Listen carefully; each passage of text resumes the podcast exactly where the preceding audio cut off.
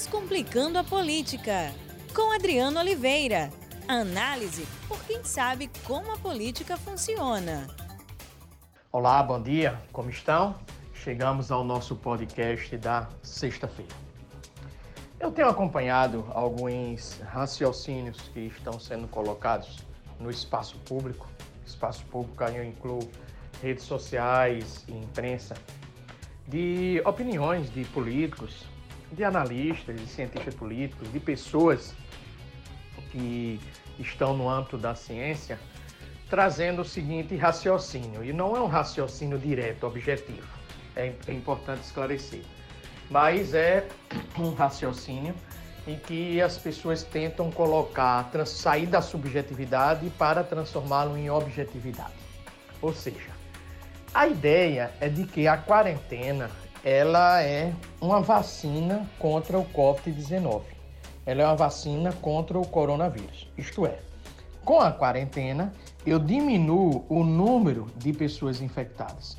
Com a quarentena, eu diminuo o número de pessoas infectadas e, consequentemente, o número de mortos. Mortos pelo que? Pela COVID-19. Ora, esse raciocínio, ao meu ver, está equivocado. A relação causal, ela não é essa. O que nós temos que considerar na relação causal verdadeira é o seguinte: a quarentena permite, possibilita que um menor número de pessoas no espaço de tempo venha a procurar a rede de saúde, tanto pública e privada. Consequentemente, se diminui esse número de pessoas a procurar a rede de saúde privada ou pública num determinado espaço de tempo, o sistema de saúde, principalmente o sistema de saúde público, adquire condições de tratar essas pessoas. Portanto, adquire condições de salvar vidas. Se eu não tenho uma quarentena, eu terei o contrário: o maior número de pessoas infectadas num curto espaço de tempo onde essas pessoas infectadas poderão precisar do sistema público de saúde e lá chegando não terão vagas, por exemplo, na UTI. Por consequência, o sistema de saúde não adquire as condições adequadas de salvar a vida dessas pessoas e, desta, desta, deste modo, aumenta-se o número de mortos, o número de vítimas ou que a consequência do Covid-19 para essas pessoas são consequências muito mais graves se elas tivessem um atendimento adequado. Portanto, é por isto que a quarentena é importante. A quarentena não é importante, ela não é e não representa uma vacina, ela não é a cura. Ela é apenas uma ferramenta para desestressar o sistema de saúde, em particular o sistema público. Por quê? Volto a repetir. Porque ela, no intervalo de tempo, diminui o número de infectados, diminui o número de pessoas que vão procurar o SUS e o SUS adquire condições de curar essas pessoas através de um bom atendimento ou através de leitos da UTI. Por isso que a quarentena foi necessária na Europa, é necessária nos Estados Unidos e está sendo necessária no Brasil. Esse é o ponto, o ponto fundamental. A quarentena serve para salvar vidas. Mas no momento em que eu tenho a quarentena, eu tenho que a perda de dinamismo da economia. Eu tenho a perda de produtividade dos indivíduos que estão no setor informal. Eu tenho a diminuição da geração de oportunidades para milhões de pessoas que estão à procura de oportunidades em diversas atividades. Enfim, a quarentena gera, pelo um período de tempo, a diminuição da atividade econômica, do ritmo econômico. Ela interfere na geração de oportunidades. Se oportunidades são geradas com a dinâmica da economia X1, com a quarentena, a dinâmica da economia deixa de ser X1 e passa a ser X menos 1. Portanto, as oportunidades, as oportunidades diminuem.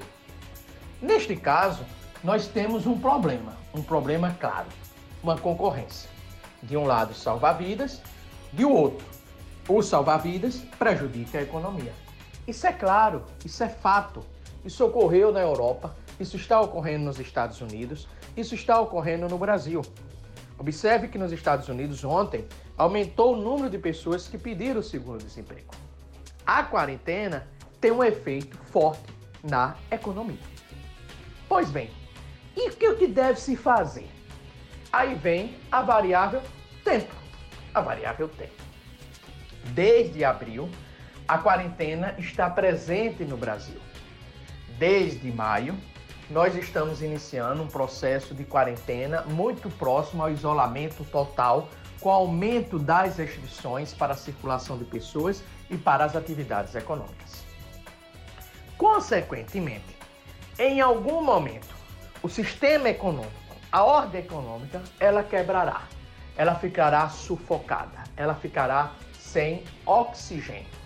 Grande parcela da economia, grande parcela do setor privado, e aí eu excluo o setor público, que continua com seus salários pagos.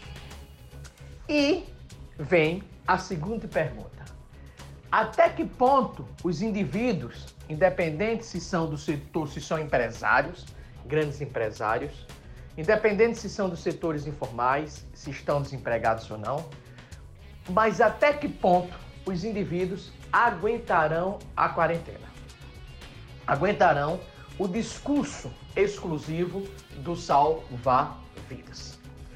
Como analista, como estrategista, eu preciso prever, eu preciso tentar entender o futuro do comportamento humano. Eu preciso tentar decifrar conjunturas futuras.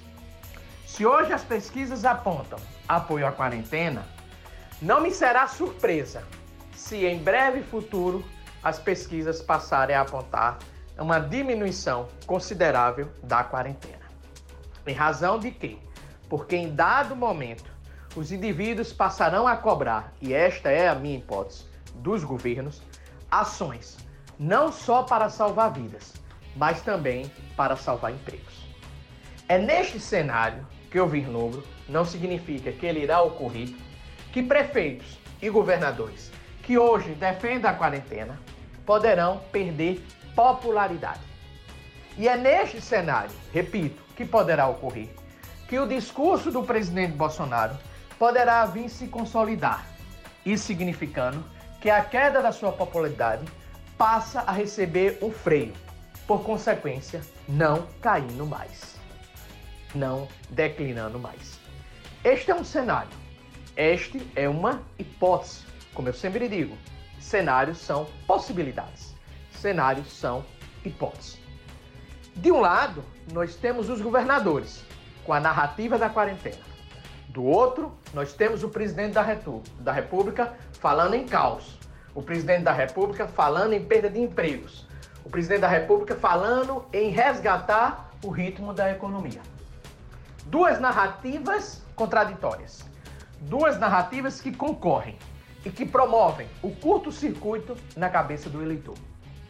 Pois bem, qual será o limite do eleitor para aguentar a quarentena sabendo que a economia precisa ser salva, sabendo que o seu emprego precisa ser salvo, sabendo que sua renda precisa ser salva e sabendo que um prato de comida precisa chegar à sua mesa, sabendo que a sua empresa não pode ser fechada. Esse é o grande desafio. O grande desafio dos governadores que estão certos ao defender a quarentena. Este é o grande desafio da política de enfrentamento ao Covid-19. Conseguir ter um enfrentamento ao Covid-19 antes da vacina, onde esse enfrentamento não venha provocar um grande caos econômico. Mas aí vem a questão: chama-se o Estado. Chama-se o Estado para garantir o um mínimo de bem-estar social. Mas aí vem a política, especificamente no Brasil. O presidente parece que quer fazer com que a sua narrativa venha a ser a vencedora. Neste caso, Bolsonaro poderá agir da seguinte forma: não renovando, por exemplo, o auxílio emergencial e, consequentemente, continuar a pressionar os empresários para que estes pressionem os governadores a findarem com a quarentena. A guerra das narrativas estão postas. Está posta, a guerra das narrativas está posta. E o eleitor só observa, mas só observa recebendo influência e logo em breve ele decidirá qual será a sua opinião. Forte abraço, fique em casa, bom final de semana. Descomplicando a política, com Adriano Oliveira. Análise por quem sabe como a política funciona.